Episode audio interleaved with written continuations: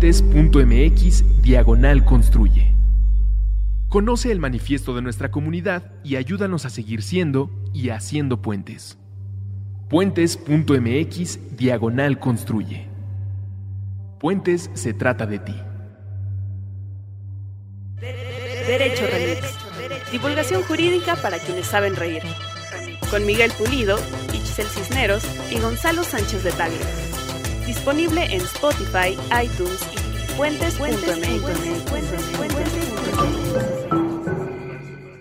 Amigas y amigos de Derecho Remix, en este episodio de inicio de año traemos un recuento de lo más relevante que sucedió en el periodo vacacional, cuáles fueron los villancicos favoritos de Miguel, a dónde se fue de vacaciones Ixchel y qué pasó en Puebla, qué pasó con la Suprema Corte. De eso y otras cosas platicaremos en Derecho Remix. Escúchenos, acompáñenos.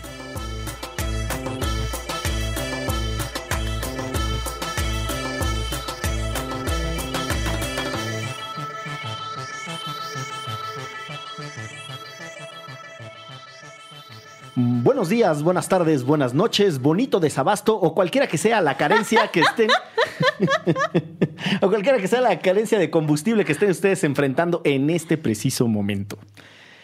Cuando Qué estén fuerte. escuchando este podcast. Qué fuerte, acabamos de ver una gasolinera con compras de pánico.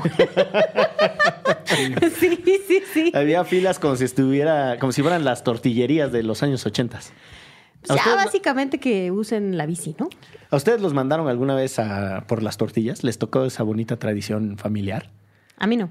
A mí sí. Entonces mi mamá me daba el trapo para ir por las tortillas y entonces tenía que ir a formarme a la cola de la tortillería y ahí estoy, me da tres pesos de tortilla y ya. Pero el papel, 50 centavos. Por eso me daba el trapo mi mamá para ahorrar Claro, el papel estraza. ¿O cómo es? Sí, ¿no? Sí, Papel sí, estraza. sí. Pues muy bien, ya escucharon ustedes que en los micrófonos están en este momento Gonzalo Sánchez de Tagle, el abogado más laureado de diversas latitudes, incluida la colonia Condesa, Aquí estamos presentes. y diversas alcaldías de la Ciudad de México. Eso. E Ixchel Cisneros, los ojos más jurisconsultos de esta mesa. Por lo menos. Porque, porque, ya de perdiz. porque Gonzalo se ponía celoso de las referencias geográficas. Sí, porque era galáctica y no sé qué tanto, y a mí me da un par de cuadras de aquí de esta. Sí. esta- La manzana 4 de la colonia Sí, Condesa. Sí, sí, lote 2. y entonces, pues sí me agüitaba, la verdad. Lote 2 Sí, y el lote 2 bis.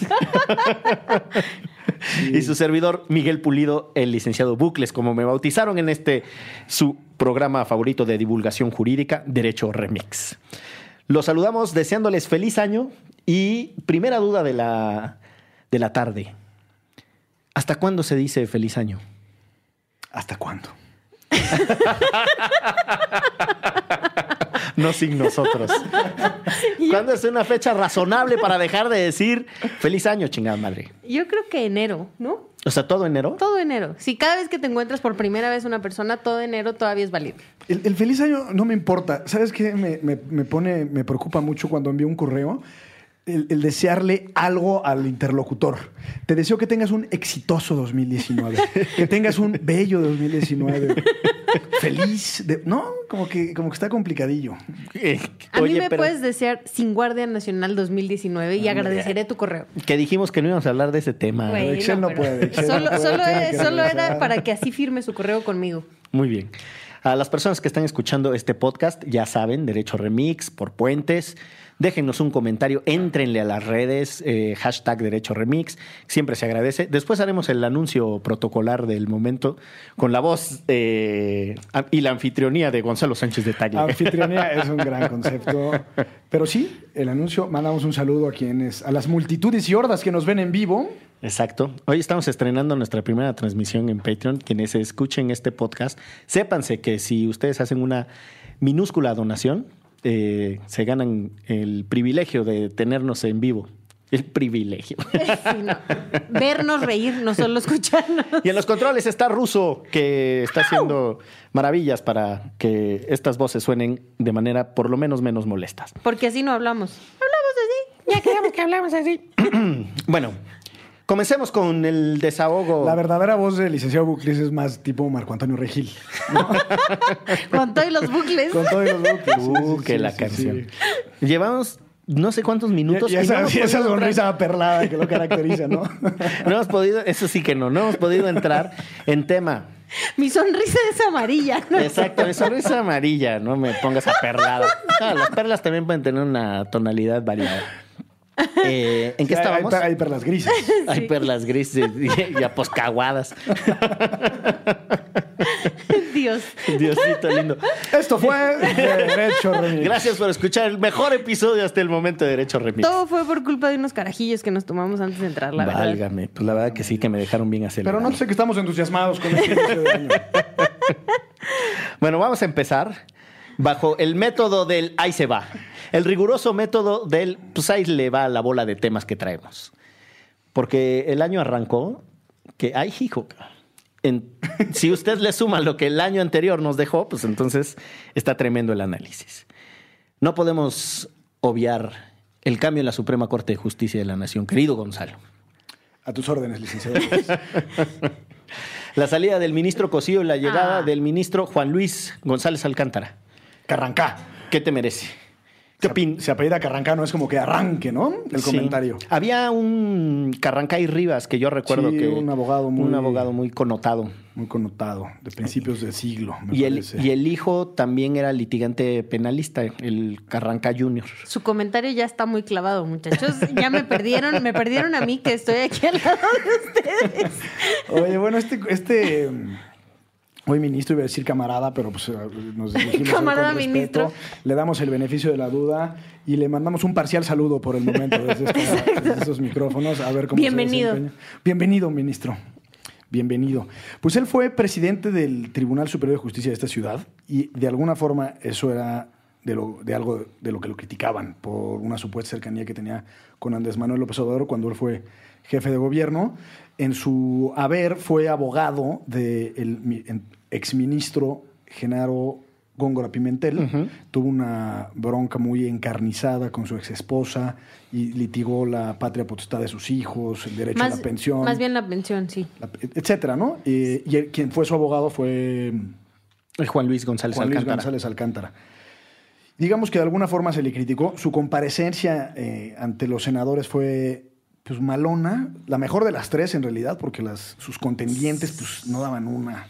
Estuvo flaquísima, como se anunció en su debido momento aquí en Derecho Remix. Esas ternas son a veces una broma de mal gusto, ¿no? Pero hay- Son dos cajas de zapatos y una persona. Pero ¿no? hay dos cosas. La primera es... eh, Espero que las dos cajas de zapato no estén escuchando esto. Híjole, es que no. Fíjate que entrando al tema de la caja de zapatos, que es fundamental, creo que ah, puede haber mejores metáforas, mi querido. Porque decir cajas de zapatos es como decir caca de perico. Es decir, ni para un lado ni para otro, ni huelen, insípidas, insabororas, incoloras, ¿no? ¿Alguien ha probado la caja? Yo alguna ocasión. No, sí. Pero, eh, no, no, no, no, no. O sea, impresentables las dos. Sí, muy pésima. No, una de ellas renunció a Morena un día antes, ¿no? Sí, sí, sí, sí. Pero además, además empezaba su tweet en el que anunciaba, para despejar toda duda, renuncio a Morena. Sí, sí, sí, sí, sí. Uno pensaba que a la candidatura, ¿no? Pero... Y, y bueno, y él, de, eh, de alguna forma, cuando se expresó a pregunta expresa, me parece que de Damián Cepeda, sobre cuál era su posición respecto a los derechos de la comunidad LGBT, etcétera, eh, pues su, su respuesta fue muy desafortunada. Dijo algo así como, bueno, en, en primer lugar son personas.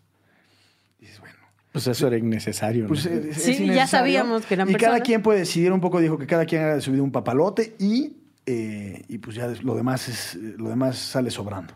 Pero yo sí creo que habrá otros por ahí que ya son ministros que no creen ni siquiera que sean personas. Entonces, bueno, ya que den el pasito de que sean personas. No, lo lamentable aquí es su, su incapacidad para responder algo. que- Para argumentar, eh, sí, claro. Exacto, porque imagínate que él fuera un ministro, no creo que lo sea, cuando menos por el perfil, eh, absolutamente conservador.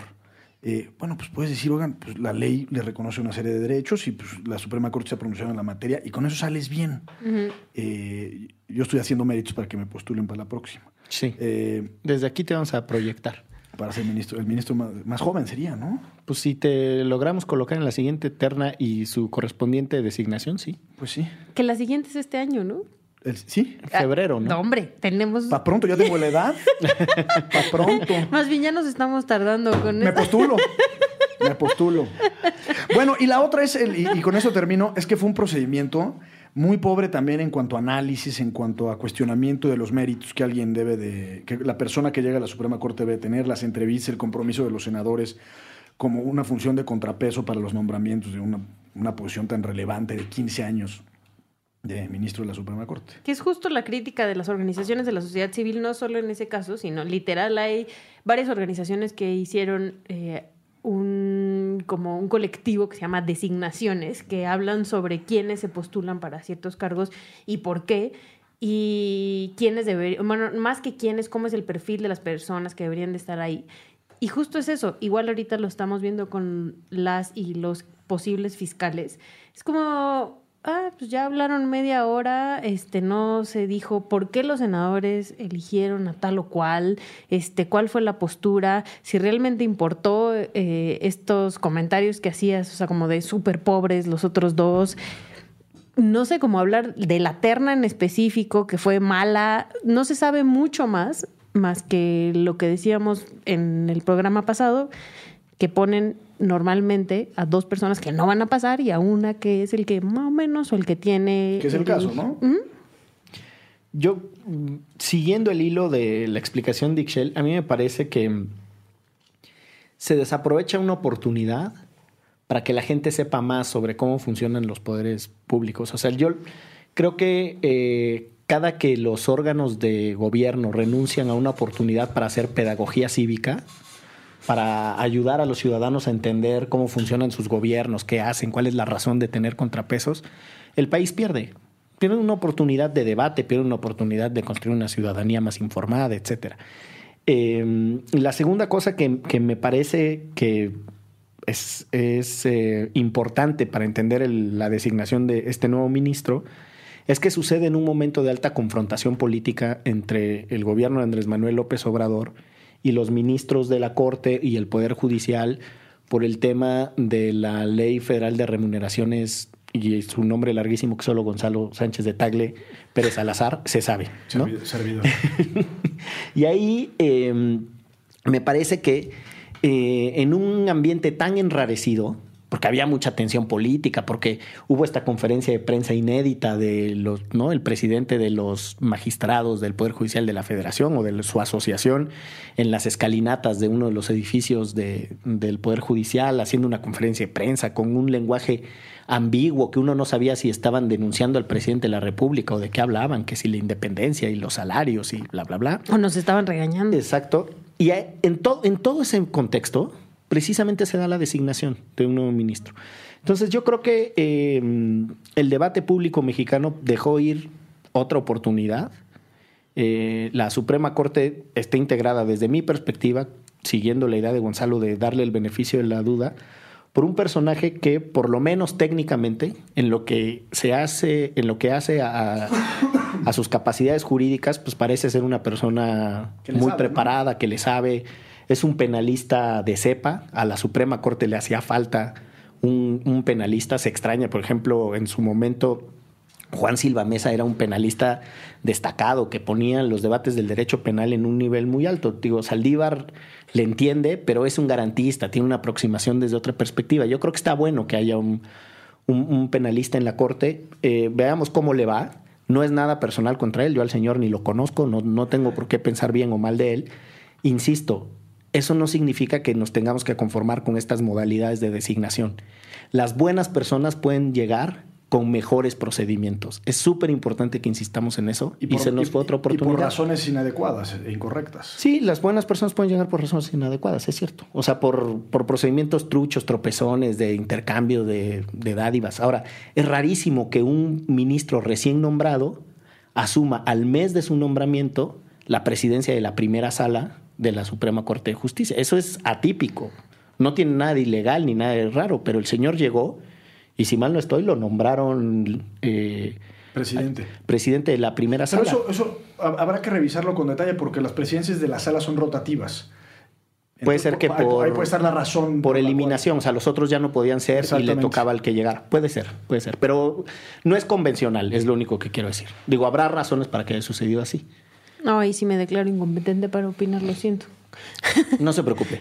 eh, tiene, tiene la suplencia de la queja. eh, No, y el otro gran tema de- del Poder Judicial, más allá del de, el tema de su eh, autonomía e independencia que hablamos hacia el final del año pasado, es la designación de Arturo Saldívar como presidente del Poder Judicial de la Federación. No es inédito, pero sí sorprende que haya sido en una primera ronda de votación. Usualmente había más encontronazos, para quienes nos escuchan. Pues los jueces también tienen pasiones políticas y tienen visiones y tienen perspectivas y, tienen ambiciones. Ahora imagínense una grilla que solo sea entre 11. Es mucho más descarnada. Tienes que ver a tus compañeros de trabajo durante los próximos 15 años. Eh, entonces había, digamos, Saldívar, que él desde hace unos cinco o cuatro meses expuso de manera abierta que quería ser el presidente de la Suprema Corte. Y por otro lado, en algún momento estuvo Pérez Dayán, también eh, levantó la mano, el ministro Pardo también en su momento levantó la mano, y algunos otros. Y me parece que por la visión, digamos, progresista, pro derechos humanos, que sea, por la cual se ha caracterizado Saldívar, es una buena noticia. Eh, incluso el día de hoy, me parece, el día de hoy estamos grabando el, el Ocho. martes, el 8, se redujeron el sueldo en un 25% los ministros de la Suprema Corte como un- una especie de, de guiño. Sí, literal, porque entendieron un poco, creo que, pues que la sociedad pedía que las cosas fueran distintas, ¿no? O sea, tampoco creo que sea como, ah, somos bien buena onda y entonces nos vamos a bajar el sueldo. O sea, más bien creo que estaban perdiendo puntos eh, con un gran número de personas y dijeron, creo que es necesario disminuirnos el sueldo, pero se entiende, pues padre, por lo menos yo no me lo esperaba. O sea, yo pensé que iban a seguir en el necio de que aquí somos otro poder y aquí no nos bajamos el sueldo. En un país, e insisto, entiendo toda esta parte que ya hemos platicado también en este programa de la importancia de la remuneración para eh, puestos como estos, pero en un país de desigualdades, de muchos pobres y de la ola que viene ahorita, creo que era, es un buen guiño. O sea, y tampoco creo que este 25% a ellos los deje pobres de por vida. ¿no?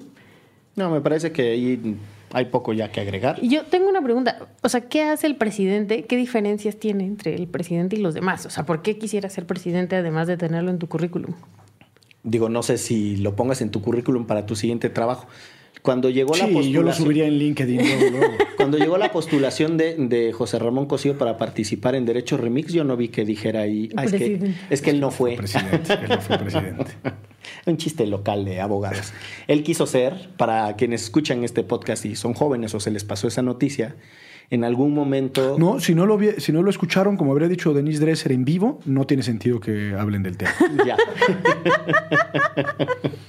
este, eh, José Ramón Cosío estaba, se sabía que tenía intenciones de ser ministro presidente y cuando supo que no tenía las condiciones internas, porque era más que obvio, hizo una carta pública diciendo que él no quería ser ministro presidente porque eso nomás le quitaba el tiempo. Fue una mala carta pública. De los- Mala carta Sí, incluso hablaba que el presidente de la Suprema Corte se encargaba de presupuestar eh, los papeles de baño para el edificio de la Corte y cosas así. Órale. Pero en realidad el presidente de la Suprema Corte tiene eh, tres funciones preponderantes. Al mismo tiempo ser presidente de la Suprema Corte es presidente del, del Consejo de la Judicatura Federal, que es la cabeza de la estructura orgánica del Poder Judicial. Eh, por otro lado, es el representante del Poder Judicial como poder del Estado. Por eso siempre se ve al, al- al presidente de la Suprema Corte al lado del presidente y de los presidentes de las cámaras como representantes. Eh, y por otro lado, es el que preside el Pleno. Sí. Y No pertenece a sala, o sea, no hace proyectos de sentencia de salas. Sí, no o sea, el- y no sé si, eh, bueno, además hay esta cosa que se llama primus inter pares, que en ciertas circunstancias todos los ministros tienen exactamente el mismo rango, pero existen eh, diferencias. Una de ellas, la más obvia y la más explícita, es que el ministro presidente es el que conduce las sesiones, ¿no? Que es lo que decía Gonzalo. Eso, eso te das cuenta de ahí de que es un primus inter pares, es que tiene una diferencia. O sea, básicamente es más caché. Bueno, más caché y más poder. Porque todos los, todos los órganos administrativos de ejecución política, de en de transmisión de la corte, tal- pues dependen del presidente. Pero, en la, o sea, cuando estás con tus compas ministros y todos votamos, vales igual. Sí. Ok, Si el voto del Pleno, pues es un voto de 11. ok. Sí. No sé en circunstancias de empate si tenga alguna relevancia ser ministro o presidente, ¿eh? con total franqueza, no tengo la menor idea. En el C, por ejemplo, que en el Senado de Estados Unidos, cuando empatan 50-50, el vicepresidente de los Estados Unidos tiene voto de desempate. Él Sí, puede bajar sí. a votar. No sé si nosotros tengamos una cosa similar. La verdad, lo dudo. O sea, si hay un ministro ausente, votan 5 y 5, el ministro presidente... Es no igual. tiene- es igual, no tiene facultad de desempate. Muy bien. Cosa que sería absurda por otra parte. Se bajaron el sueldo los ministros, todo ahí, y pues, yo creo que también eh, eh, el año pasado terminó con otro escenario enrarecido que hay que mencionar, que es la muerte del coordinador de los senadores del PAN y una gobernadora en funciones que además eran pareja. ¿no? El matrimonio Moreno Que Valle se el- les conoce. Exacto, y que el coordinador de senadores, Rafael Moreno Valle, había sido este gobernador de Puebla y quien había ganado las elecciones había sido su esposa. Erika, eh, desconozco su apellido, fíjense. Alonso. Erika, Erika Alonso. Sí, Marta Erika Alonso. Marta Erika Alonso, sí. y que además fue una de las elecciones creo que con Más grado de más- contención, ¿no? exacto, y de impugnaciones y de violencia y de cosas por el estilo. Sí, cosa de recordar que hacia principios de diciembre, finalmente el tribunal, la sala superior del Tribunal Electoral resolvió eh, validar la elección. O sea, el cuarto para las 12. pero que además validaron la elección después de unos videos donde se veía cómo entraba gente, donde tenían resguardados los paquetes electorales, entraban y salían con camionetas y movían cosas, que era lo que decía uno de los pone- el ponente de- del tribunal. Ajá, el magistrado Vargas. Exacto. Él decía que, eh, o sea, él no podía asegurar que se había violentado la elección, pero por lo menos había pruebas de que no había estado resguardado el material, porque había videos de cómo entraba y salía gente este, llevándose y trayendo cosas en donde estaban resguardados los, los votos. Una, mm, una lectura rara del, del magistrado Vargas desde mi perspectiva en su, su proyecto de sentencia ahí para anular la elección. Eh, por una parte alineada a una tradición rara que tiene el derecho electoral mexicano, que es el de invocar figuras de otras ramas del derecho. Al rato hablan de cosas como del debido proceso y en, la sanción de línea morena hablaban de la, eh, de la develación del velo eh, del velo protector, que es una figura para develar eh, operaciones simuladas en, en- el derecho corporativo. O sea, como que agarran figuras de otras ramas del derecho, que no es el derecho electoral, la trasladan al derecho electoral y digo, eso es más o menos común, pero lo que creo es que no siempre tienen finales felices o resultados técnicamente satisfactorios. Y voy a esto, porque lo que decía Ixchel, que el, el magistrado Vargas pone en su proyecto de sentencia, que dado que no se había cuidado adecuadamente la custodia de las boletas, se había roto un equivalente a la cadena de custodia en el derecho penal, que es que tú tienes que saber qué le pasó a la prueba en cada momento. Si hubo un disparo, bla, bla, bla, dónde estuvo la bala, quién le encontró, quién se la pasó a no sé quién, quién lo recibió de balística, quién lo pasó a lo forense y quién le está resguardando. En el derecho penal tiene mucho sentido ese nivel de cadena de custodia porque lo que se están jugando es la vida de una persona y cualquier noción eh, de incertidumbre puede ser gravísima. No estoy seguro que en el derecho electoral el que no sepas con plena certeza qué estaba pasando con las actas, qué estaba pasando con las boletas, sea el equivalente a la cadena de custodia de derecho penal. Solo quiero decir que me parece muy forzada la comparación. Eh, por otra parte, es raro porque el tribunal anuló la elección de Monterrey con unos argumentos también bastante folclóricos que tenían que ver mucho con la incertidumbre. Pero bueno, desde mi perspectiva ese es uno de los desafíos que tiene el Tribunal Electoral, que no alcanzas a entender la consistencia de sus precedentes y por otra parte que de repente se echan unas voladas y unas fumadas ahí que uno no sabe cuál es su fundamento técnico ni cuál es su contribución doctrinaria. Pero justo, o sea, esto es la primera vez que lo escucho, ¿no? Y entonces, por eso cuando te ponen, eh, o sea, el, el que tú estés relacionando estas dos diferencias del derecho, ¿no? Y por qué no se puede usar esto de la cadena de custodia en, en la parte electoral, cuando a ti te dicen, tú ves una noticia en televisión y cuando a ti te dicen, los paquetes electorales no fueron resguardados todo el tiempo, por supuesto que le crees. ¿Por no, qué? sí. Es que yo ahí difiero tangencialmente de lo que dice Miguel por dos razones. Porque el derecho electoral en México es de muy reciente creación como digamos como construcción doctrinal y jurisprudencial.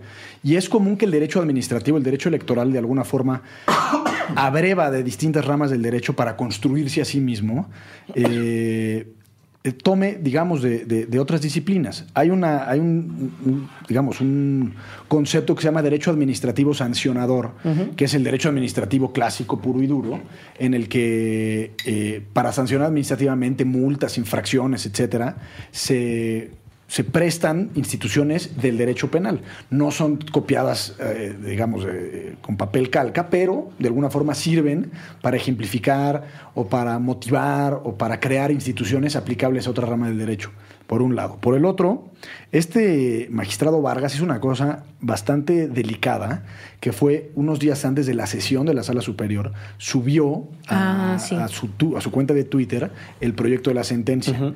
Eso, en principio, no se permite desde el punto de vista de las disposiciones legales que le aplican a la sala superior.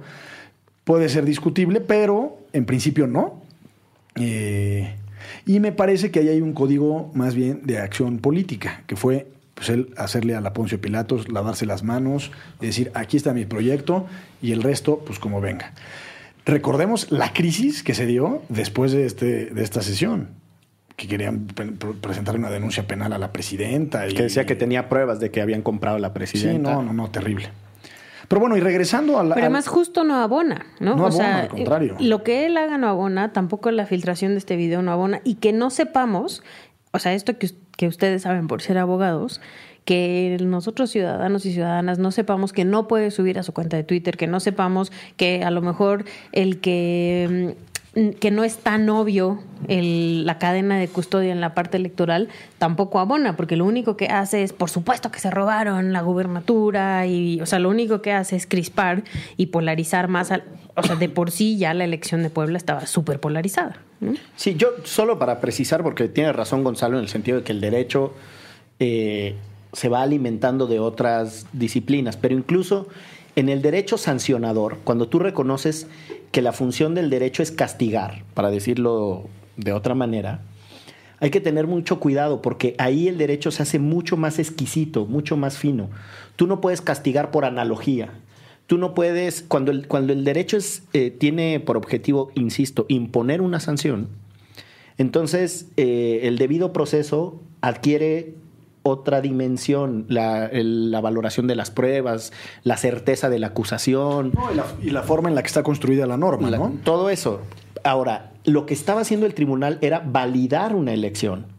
No era un procedimiento sancionador. Punto número uno. Punto número dos. Eh, no es que no tenga nada que aprender del derecho penal o de las corrientes del derecho criminal y el derecho electoral.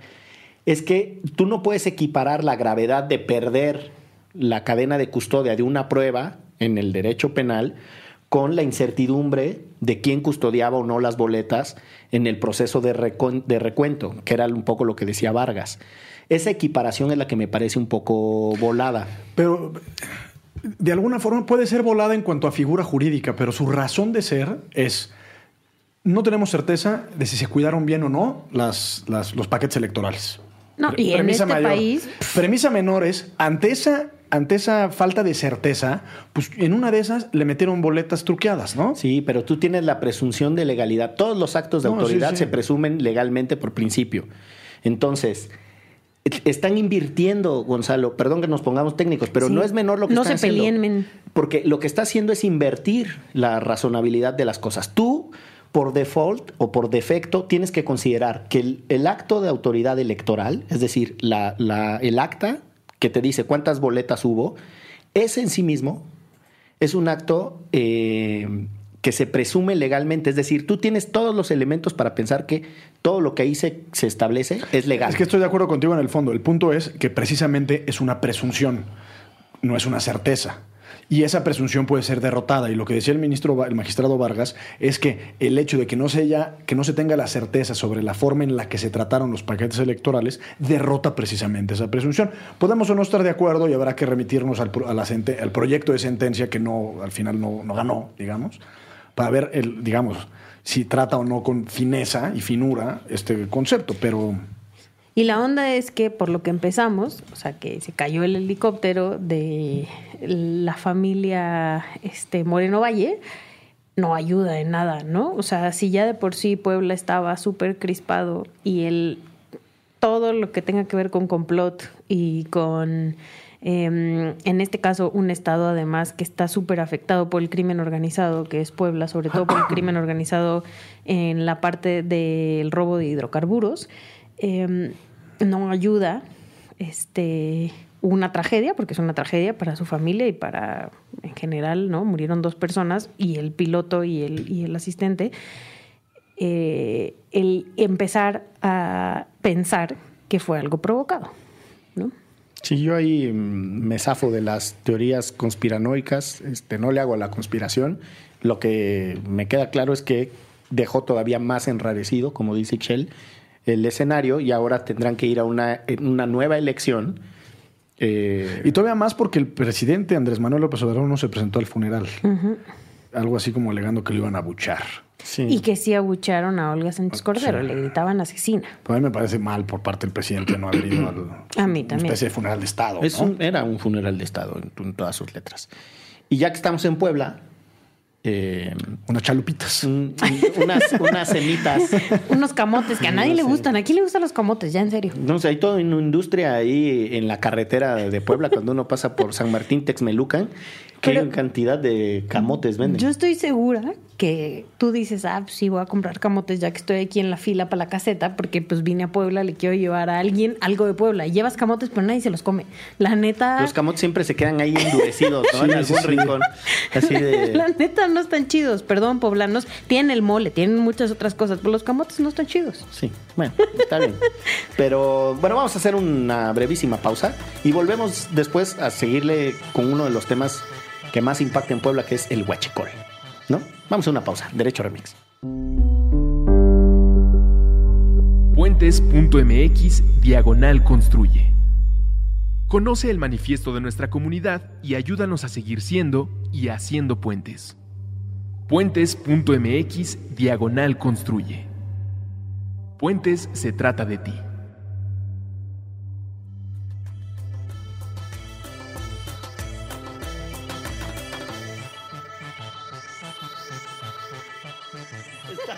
Viendo Remix.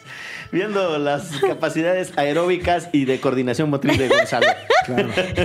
Falló en preescolar A. No, fíjate, fue el primero en los aplausos en preescolar A. Sí, fuiste de la tabla gimnástica. Eso y las marometas, pum. Es que yo era muy delgadito de niño. Entonces, pues tenía una agilidad de esas. Me aventaban para arriba, 30, 40 metros. Se bajen al niño en los cables. Pero además, y aplaudía al final. Claro, en el aire. Lo que deben saber quienes nos escuchen es que para hacer la pausa, yo soy el aplaudidor oficial de este programa. Se aplaudo y ahora no le atiné al aplauso. Pero además dijo, voy a aplaudir como Chayán. Y yo creo que Chayán aplaude muy mal. Es que no tiene los videos adecuados. Eso de, Chayán fue en la privacidad del corte comercial. Ya no me estén este, Aquí. Chayán, Maná, Dios bendito. Hacer la lista de Spotify de Gonzalo con Chayán. Y... Ay, estaría re bueno. Vamos a construirla. Ándale. Y, pues yo voy a ver, no, te aseguro que la vaya a seguir. Vamos a construirla. Ya hemos platicado que hay un grupo de seguidores de Chayán y de, de Chayán, de Maná y de Derecho Remix. algo, algo interesante se está cocinando. Muy bien. Fer, creo que ya se escucha. No, Fer, perdón, el baterista Alex. Alex. Ya se escucha del programa. Te mandamos un saludo. Híjole, ok. Nadie se sumó al, nadie se sumó al saludo. Lo dejamos solo. Saludos parciales. Saludos parciales, dice Ruso. Con, con votos disidentes. Saludo con voto disidente a Maná. Eh, no, a Alex todavía. Perdón, estábamos en el Huachicol. Eh, qué feo, ¿no? ¿Cómo ves lo del guachicol? Pues bien feo. No, pues acabamos de ver una fila de compras de pánico aquí en una gasolinería en la Condesa. ¿De compras de histeria? Pero total. O sea, esa gasolinería siempre tiene gente. pero había ya fila No, acá sí estaba- pitando, tra- atrapando Sí, el sí, tráfico. Ya gente encarándose. Exacto. ¡Es mi premium! Sí, sí, sí. Sí, Sí, parecía eh, película de, de estas de futuristas gringas. Distopias, De que- distopias de destrucción del mundo, Sí, como Mad Max. como el propio Mad Max. Bueno, eh, ¿qué les merece de comentarios la estrategia del señor presidente de la República para detener el robo de combustible, alias el huachicoleo? Híjole. Este, no, creo que, y hoy justo salió una columna de Carlos Loret donde además dice que no es solo, o sea, bueno, ya lo sabíamos, ¿no? Que era una industria bastante fructífera y que alguien la compraba, ¿no? O sea, si alguien la roba es porque se la venden a alguien. Y hoy salió una columna de Carlos Loret que él vio un expediente donde dos grandes empresas compraban esta gasolina robada y específicamente en el estado de Puebla es un problema muy grave y decía empresas que producían dulces y pan. ¿A quién le suena? Y otra que producía eh, útiles escolares.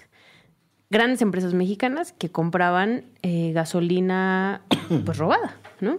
Entonces, eh, al final de cuentas, el conflicto eh, va mucho más allá de la parte ecológica y de la parte de que le están robando al país eh, pues un hidrocarburo. Ahora ni mi niñez tiene sentido, fíjate.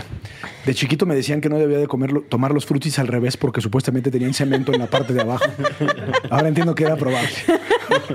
Ahora entiendes que sí. Que sí. No, pero ¿en qué momento llegamos a esta triquiñuelez en la que estas empresas, para bajar sus costos, estas grandes empresas, compran este, gasolina al crimen organizado, ¿no? Eh, estamos todos en contra de la violencia, la inseguridad, este, los cárteles de las drogas, bla, bla, bla, y te meten a la cárcel por unos churritos de mota, pero estas grandes corporaciones eh, compran eh, pipas y pipas y pipas de hidrocarburo robado, que al final de cuentas son los mismos del crimen organizado que venden las drogas. Yo creo que este es uno de los desafíos más densos que tiene este gobierno. Eh, no solo en la dimensión inmediata, que creo que es la que están tratando de atender, que es cómo reducen el, el robo de combustible. La estrategia, ahorita nos podemos detener si quieren un segundo, si es cuestionable o no, cerrarle la llave a los ductos para que la gente no... eh, Pinche, no pinche, no ordeñe los, los ductos. Eh, sustituir entonces eh, los poliductos, que es su nombre, por el traslado en pipas, que además, Además, rodeadas de militares, porque también se roban las pipas. no, pues se robaban 800 pipas diarias, hoy se están robando con todo y el nuevo, eh, con todo y el nuevo operativo se están robando por el- alrededor de 150, 170 pipas. Entonces, te queda claro que el tamaño del- de la industria criminal en torno al robo de combustible es choncho. Y esa decisión es la inmediata, ¿no? Como disminuirlo en sus efectos, etcétera. Ahora, el otro desafío que yo veo es cómo le van a hacer para desmontar con el Código Penal y el Código Nacional de Procedimientos Penales en la mano eh, esas estructuras criminales. Porque lo que hoy están diciendo es, hay mucha gente involucrada, hasta el más alto nivel, hay pueblos completos que están involucrados, etcétera. Y yo creo que cuando tú tienes una generalización de las conductas ilegales, pues el, el desafío de implementación de ley es complejo. ¿A quién metes a la cárcel? ¿A nadie? Pues está cabrón, ¿no? Alguien tiene que pagarla, sobre todo por la estructura criminal que está operando. Yo insisto, ahí encuentro uno de los desafíos más complejos que tiene el gobierno, eh, de manera muy particular eh, la Procuraduría General de la República. No, no le doy más vueltas que eso. Y, y- sí, pero no sé, no, sé qué opinen ustedes, pero tengo la intuición de que no se trata de ciencia nuclear. Es decir, eh, me parece que sí hay una cadena delictiva que empieza en petróleos mexicanos. López Obrador lo decía en una de sus conferencias matutinas, que espero que en algún momento le dediquemos algunos comentarios a esta, a las, las conferencias de López Obrador. Pero bueno, porque van, van a terminar cansados, van a terminar el copete de López Obrador antes de lo que pensábamos. Pero el punto es que él decía que eh, todo el huachicoleo y todo el robo de combustibles empieza en un piso de la torre de Pemex. Y me parece que es así, sin saber bien de lo que estoy hablando, porque no soy experto en la materia, pero me imagino que para pinchar un, un un ducto, un poliducto. Un poliducto, oleoducto, pues necesitas tener un alto conocimiento técnico de, sobre cómo pincharlo, en dónde pincharlo. Eh, supongo que no es lo mismo pincharlo en cualquier parte, eh, eh, desde riesgos de, de, derrames o de explosiones o muchas cosas. Debe haber, debe haber pues hay unas variables muy importantes que tienen que tomar en cuenta. No, y justo uno de los eh, presuntos implicados, según salió en las noticias. Es buen grupo musical. Este. Hay una más chistín que nunca. Exacto. Fue el carajillo, fue, el, carajillo. Este era el jefe de escoltas de Enrique Peña Nieto. Fue jefe de escoltas de Enrique Peña Nieto, fue ex militar y es como pues sí, ¿no? Creo que aquí, como bien decía Miguel, todos están involucrados, o muchos están involucrados, muchos que todavía pertenecen al gobierno, que todavía están trabajando en Pemex. Y justo este les contaba de camino para acá que yo hace un rato hice justo un reportaje del crimen organizado para Animal Político que se llamaba Vivir con el Narco y me tocó ir a Puebla hablando sobre cómo afectaba el crimen organizado a las, poblaciones y nos tocó ir a una comunidad que se llama Cañada Morelos y donde la verdad se sentía y veías cómo entraban los grandes tambos llenos de algo, ¿no? Que nosotros, pues digo, sin olerla, sin haberla tocado, te das cuenta que no era agua. Entonces, si eso podíamos ver nosotros por estar un par de días ahí, ¿qué no podía ver la autoridad? ¿Qué no podía ver la misma gente que trabajaba en Pemex? No, y se insiste mucho que hay comunidades, poblados al pie de los, de los oleoductos, poliductos, incluso de los gasoductos, en donde están todos participando en el, en el robo del combustible, ¿no? Es decir, si hay un problema de ilegalidad generalizada, eso ya en sí mismo, romper las normas de manera masiva por un montón de gente, ya es un problemón. Segundo, están coordinados, están organizados, es decir, es un problema de crimen organizado, no es solo un problema de anomia o de falta de cumplimiento de la norma. O sea, además tienes una estructura criminal densa. Tercero, esa estructura criminal densa tiene una profunda penetración en las instituciones del Estado, que es un poco lo que están describiendo. Es decir, el problema es serio. O sea, sí es creo que, que una de las cosas más complejas a resolver no solo en su dimensión operativa, toda mi solidaridad para quienes están enfrentando el desabasto, pero eh, la verdad es que es un problema complejísimo. Y cuarto, yo mencionaría el desabasto. O sea, sí le significa un problema grave a la gente que necesita en esos estados tener gasolina. No, no, pues, a ver, yo no, no quiero entrar al detalle de, de, cuál es la mejor manera para resolver un problema de estas magnitudes. Eh, lo que me queda claro es que mal calcularon eh, cuáles iban a ser los efectos inmediatos o cuál era la capacidad logística que tenían para reaccionar eh, ante, ante los desafíos que tenían. están moviendo, hoy escuchaban los números del presidente de la Asociación Mexicana de Gasolineros y decía que mueven 250 pipas de la costa eh, de Manzanillo hacia la zona metropolitana de Guadalajara, que cada pipa mueve más o menos 30 mil litros de eh, de gasolina, pero que ellos necesitan 8 millones de litros diarios. Entonces, pues ahí echen la, aritmética, ¿no? En un, en un estimado de servilleta, pues te queda claro que están eh, compleja, o sea, está compleja la operación, no es cualquier cosa lo que, lo que tienen que mover, ¿no? En el traslado, pipas, este de un punto A al punto B, pues va a ser un, va a ser un argüende. Sí, y, coincido en que es un problema ah, profundamente complejo, porque en realidad me parece que la tecnología da como para saber en tiempo real en dónde se está. Eso, eh, eso es lo que claro. dónde se está ordeñando. ¿Por qué no hay una reacción inmediata por parte de quien la deba de haber en consecuencia? Eso por un lado. Eh, que lo hace más complejo. Y el otro es, me parece que los estados más afectados, coincidentemente, subrayo el coincidente, son eh, estados gobernados por partidos de oposición. Entonces también da como un referente de por qué solo en esos estados hay desabasto. Volvemos al complot. Volvemos al complot. Sí, pero, pero me parece que sí aquí la coincidencia es muy significativa. Que ya llegó aquí a Santa Fe. Así que agarren sus carritos y vayan a hacer cola aquí como El la desafasto llegó a Santa Fe. Y bueno, para irnos despidiendo de Derecho Remix, no podemos obviar eh, uno de los temas que más pasiones enciende en las redes sociales, las acusaciones de Chairos y que México se va a convertir en la Venezuela del Norte y no sé cuál.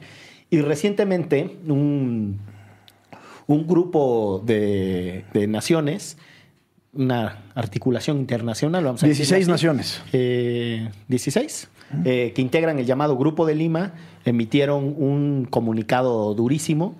Es propiamente los eh, secretarios de Relaciones Exteriores o ministros de Relaciones Exteriores o sus homólogos, sus pares, se reúnen y sacan un pronunciamiento brutal contra Nicolás Maduro, o sea, con mucha fuerza y mucha potencia. Eh, y eso ha generado también una, una escala de discusión sobre la llamada doctrina Estrada eh, y la, la tradicional posición de México en el concierto de las naciones. Yo tengo para mí que hay una mala interpretación de López Obrador de lo que significa la doctrina Estrada y tengo también para mí que el Grupo Lima es una pésima medida en el ámbito de las relaciones internacionales para resolver un problema complejo como el de Venezuela. Ahora resulta que un neofascista como Bolsonaro es el, el paladín de Sí, la autoridad moral, la autoridad moral para cuestionar a otras naciones. Es decir, yo ahí creo, y con eso cierro el comentario, que vale la pena que revisemos qué significa eso de no intervenir en la vida de otras naciones. Respetando a la doctrina Estrada, el gobierno cardenista rompió relaciones con la dictadura franquista y recibió a los españoles en el Justo exilio. lo que te iba a preguntar. Y se construyó la República Española en el exilio aquí en México, ¿no? Este, México rompió relaciones con la dictadura de Augusto Pinochet. Eh, o sea, es decir, no significa no hacer nada, quedarte callado. La doctrina Estrada en realidad es un asunto de no intervencionismo que significa no ir, meterte y poner gobiernos en otros países, que es lo que hacían los gringos por un lado y los rusos y hasta Cuba por otro. La, la- la doctrina Estrada en realidad tiene un componente adicional y quizás es un poco más profundo.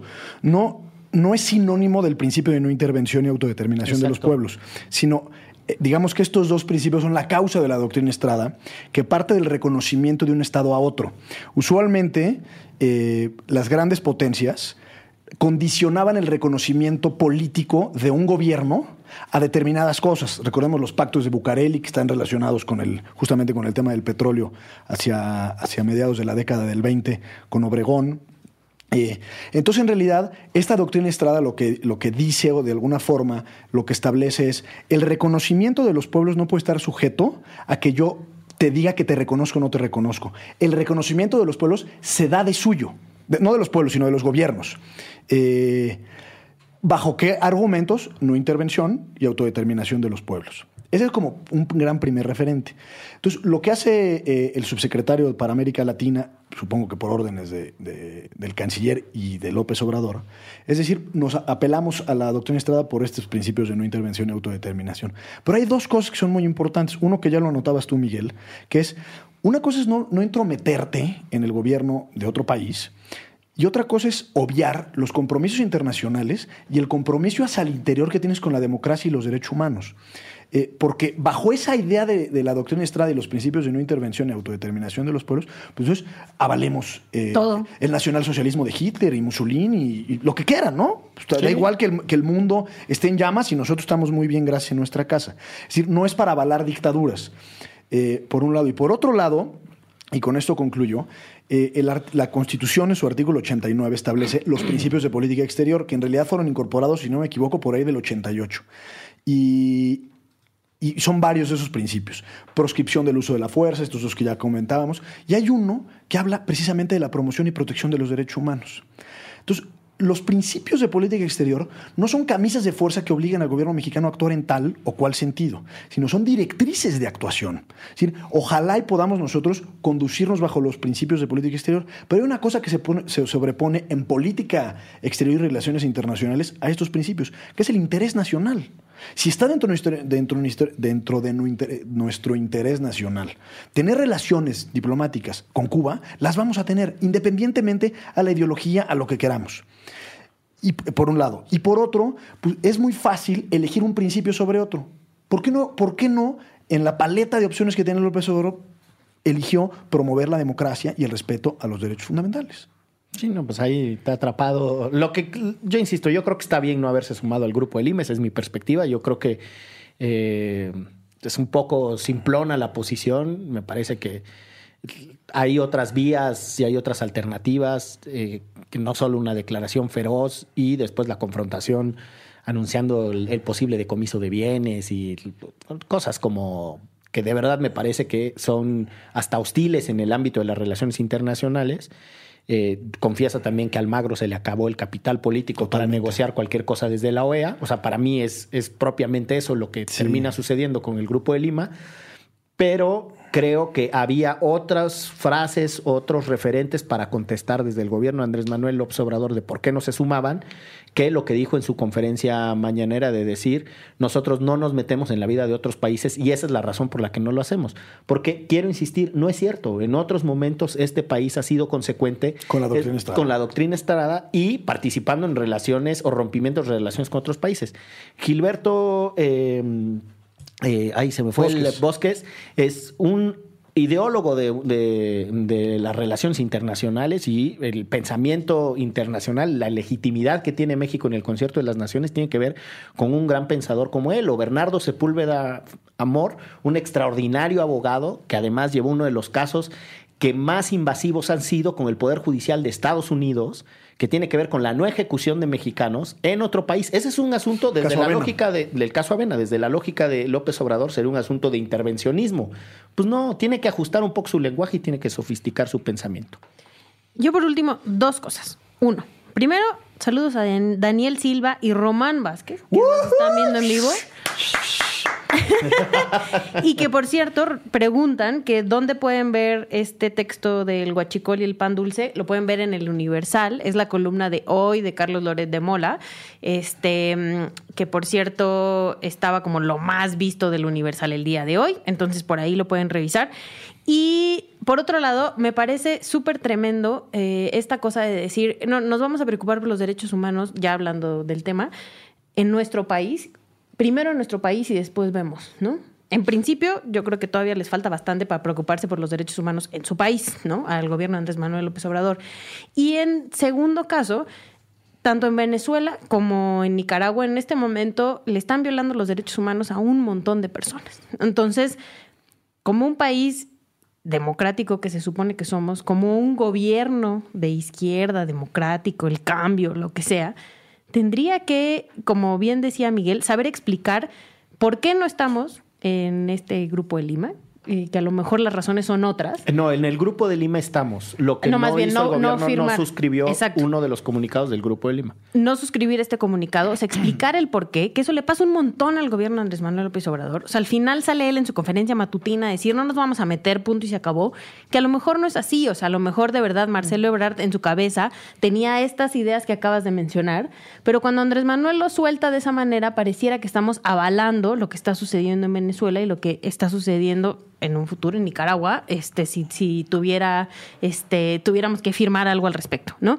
Entonces sí creo que además va total y absolutamente en contra de lo, de lo que pensamos los mexicanos al respecto de los derechos humanos, la gran mayoría de los mexicanos, y además tampoco ayuda a la polarización de este país, que todo el mundo cree que nos vamos a convertir en Venezuela y que Andrés Manuel va a ser Chávez o Maduro pareciera ser un espaldarazo hacia él y eso es mucho más preocupante que si lo hubieran explicado bien. Yo creo que el subsecretario eh, hizo un esfuerzo importante en explicarlo y con esto concluyo. Eh, el Grupo de Lima se conformó en agosto del 2017 bajo el liderazgo de Almagro, precisamente, con el propósito de no reconocer la Asamblea Constituyente venezolana y darle, digamos, y sí reconocer a, la Asamblea Nacional, que sería, digamos, la Cámara de Diputados. Eh, pero uno de sus propósitos fundamentales es negociar la paz, la paz en, sus términos más amplios eh, y la situación de los derechos humanos.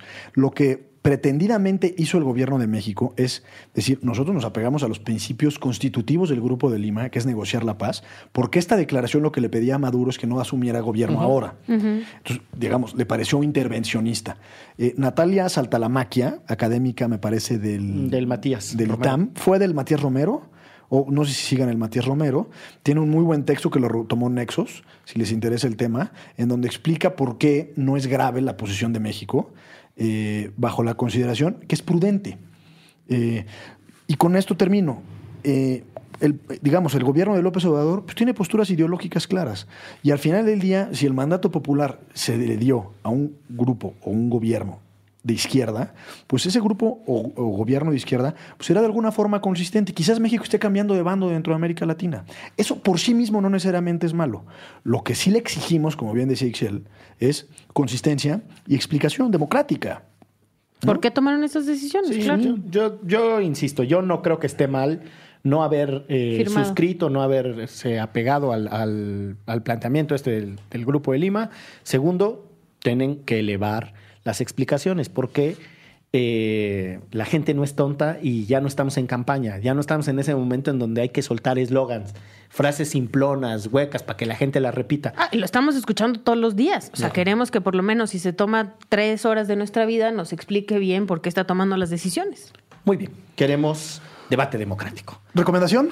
Recomendación. Justamente Échatela. un libro muy bonito de Gilberto Bosques, que fue diplomático mexicano, fue de las huestes de Zapata, embajador en Cuba, cónsul general en México en Marsella y muchos etcétera. Se llama Gilberto Bosques de Gerald Malgat, es una biografía muy bonita. Es un, de verdad, leanlo, es un personaje. Alguna vez recuerdo que hablamos de él, eh, creo que cuando estábamos hablando de la política de asilo, me parece o no sé, pero alguna vez hablamos de aquí de, de, él. Es un personaje mexicano al que hay que darle seguimiento y del cual hay que sentirse orgullosos. Esto fue Derecho Remix. Chao.